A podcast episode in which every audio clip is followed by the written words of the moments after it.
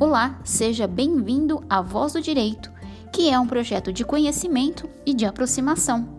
De conhecimento, porque busca trazer informações jurídicas que facilitem o dia a dia dos profissionais do direito e dos cidadãos. E de aproximação, porque quer envolver e aproximar a classe jurídica através de uma conversa leve, útil e objetiva.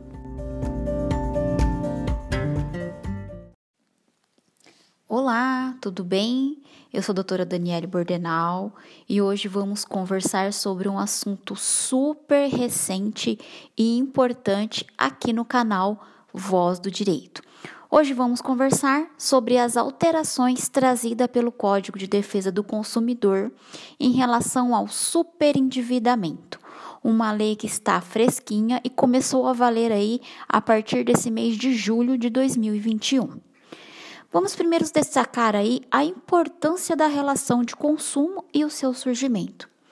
As relações jurídicas de consumo passaram a ser reguladas no ano de 1990 com a promulgação do Código de Defesa do Consumidor.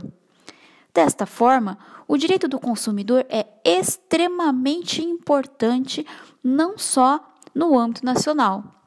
Isso porque Todas as relações que praticamos e fazemos no mercado envolvem esse direito. Olha só como exemplo: você vai comprar uma viagem, um carro, uma roupa, é uma relação de consumo. Você vai assistir um jogo de futebol, um show ou até um filme em uma determinada plataforma ou em um determinado canal, é uma relação de consumo, é direito do consumidor. Ou seja, o nosso dia a dia sempre vai ter alguma relação que diz respeito ao direito do consumidor. Caminhando assim nesse sentido, sabemos que a pandemia do Covid trouxe grandes impactos financeiros. E de acordo com as alterações trazidas pela Lei 14.181, que alterou o Código de Defesa do Consumidor e trouxe aí o conceito do superendividamento. Nesse sentido, de acordo com a Confederação Nacional do Código do Comércio de Bens e Serviços, o endividamento das famílias brasileiras durante a pandemia subiu 67,5%.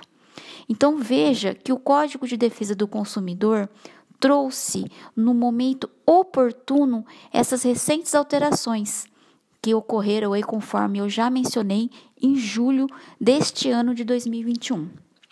Essas alterações, elas dizem respeito a, e formato de como será realizado o tratamento adequado deste superendividamento.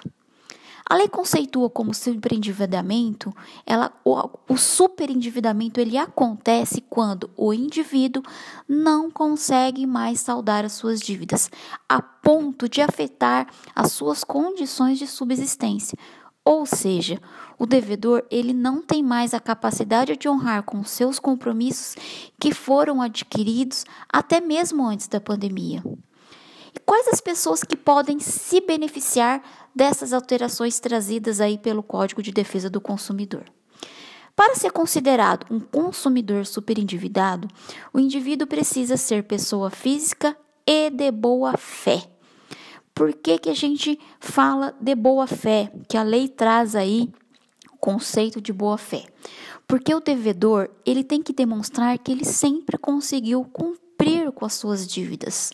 E caso ele não tenha cumprido, ele deve comprovar de forma justificada o porquê o porquê que ele não conseguiu cumprir com determinada dívida.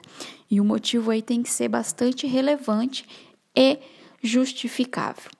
Importante frisar que essa lei, ela busca resguardar a dignidade da pessoa humana, isto porque o condão principal é preservar o mínimo existencial desta pessoa que está superendividada.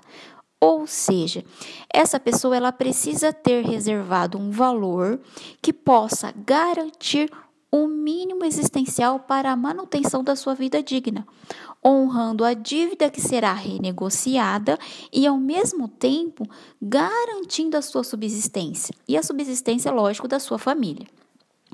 Quais são as dívidas que esta lei engloba? Quais são as dívidas permitidas para serem renegociadas diante dessas alterações? A lei traz a previsão com relação às dívidas de consumo: água, luz, alimentação, telefone e cartão de crédito, desde que as dívidas do cartão de crédito se relacionem com dívidas de consumo. Em contrapartida, a lei exclui desta possibilidade de renegociação as dívidas decorrentes de financiamento para comprar um carro ou um imóvel, por exemplo, e ainda aquelas dívidas que são consideradas dívidas de luxos, ou seja, dívidas que não são necessárias para a manutenção de uma vida digna. O que, que o legislador entendeu? Ele entendeu que a pessoa ela não precisa ter um imóvel próprio ou um carro para ter uma vida digna. Isto porque ela pode alugar um imóvel para manter essa qualidade de vida digna. Então, essas são as dívidas que ficaram englobadas para as alterações aí trazidas por essa nova lei para o Código de Defesa do Consumidor. Os objetivos dessas alterações, vamos citar aí que o objetivo principal e primordial da lei é fazer o tratamento adequado dessas dívidas, através da renegociação com os credores e principalmente que essa renegociação esteja de acordo com a realidade vivenciada por este devedor. Com isso, a lei quer bus busca evitar a exclusão social deste devedor. Além disso, é importante destacar que essa lei é um instrumento de renegociação de dívida e não de insolvência. O que isso quer dizer? Ou seja, não pense o consumidor que ele vai ficar, ah, eu vou lá renegociar minha dívida e não vou pagar.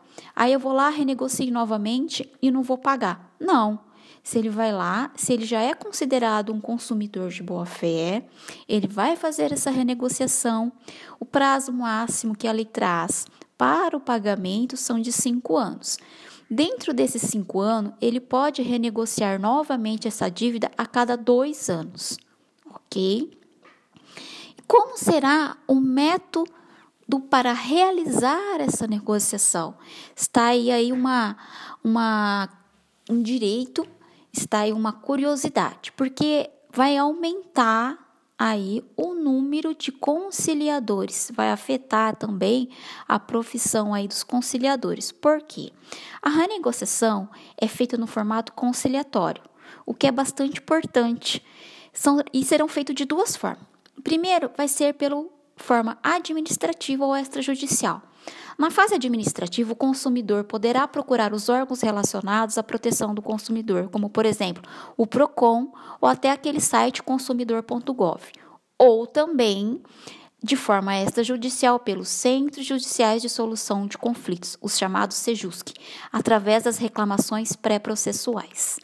Não acontecendo de forma administrativa ou extrajudicial, o segundo formato é pelas vias judiciais, ou seja, o devedor deverá procurar o um meio judicial e propor aí uma ação de renegociação de dívida. Nessa ação será feita o plano de pagamento. Neste plano de pagamento, para as dívidas gerais de consumo, o valor a ser pago pelo devedor não poderá ultrapassar 40% dos seus rendimentos líquidos. E com relação ao cartão de crédito, esse percentual não poderá passar de 5%, para que, desta forma, o devedor consiga honrar esse plano de pagamento. Nesse formato, e a partir de agora, dessas novas alterações trazidas, para beneficiar, para tentar fazer essa renegociação desses devedores superendividados, as empresas terão que ficar mais preocupadas e serão obrigadas aí a trabalhar com a educação financeira. Né, os credores aí destes devedores e fazer um tratamento adequado, verificar se realmente esse credor, esse devedor, né, ele poderá fazer essa dívida, ele terá condições de fazer essa dívida. Assim, a empresa ou o devedor não perde e o credor também não fica sujeito aí a ser inscrito nos órgãos de proteção de crédito. Com isso, como toda lei, todas as alterações, muitas decisões judiciais vão surgir em diferentes formatos no Poder Judiciário brasileiro. mas o intuito maior, inicialmente, é informar a este consumidor que ele tem a possibilidade de colocar a sua vida em ordem novamente, agora e principalmente com respaldo dessas alterações trazidas pela lei, pela lei 14.181, que entrou em vigor agora em julho de 2021. Bom, pessoal, essas são as considerações iniciais sobre superendividamento. Espero que todos tenham entendido e gostado. Um meu abraço para todos vocês.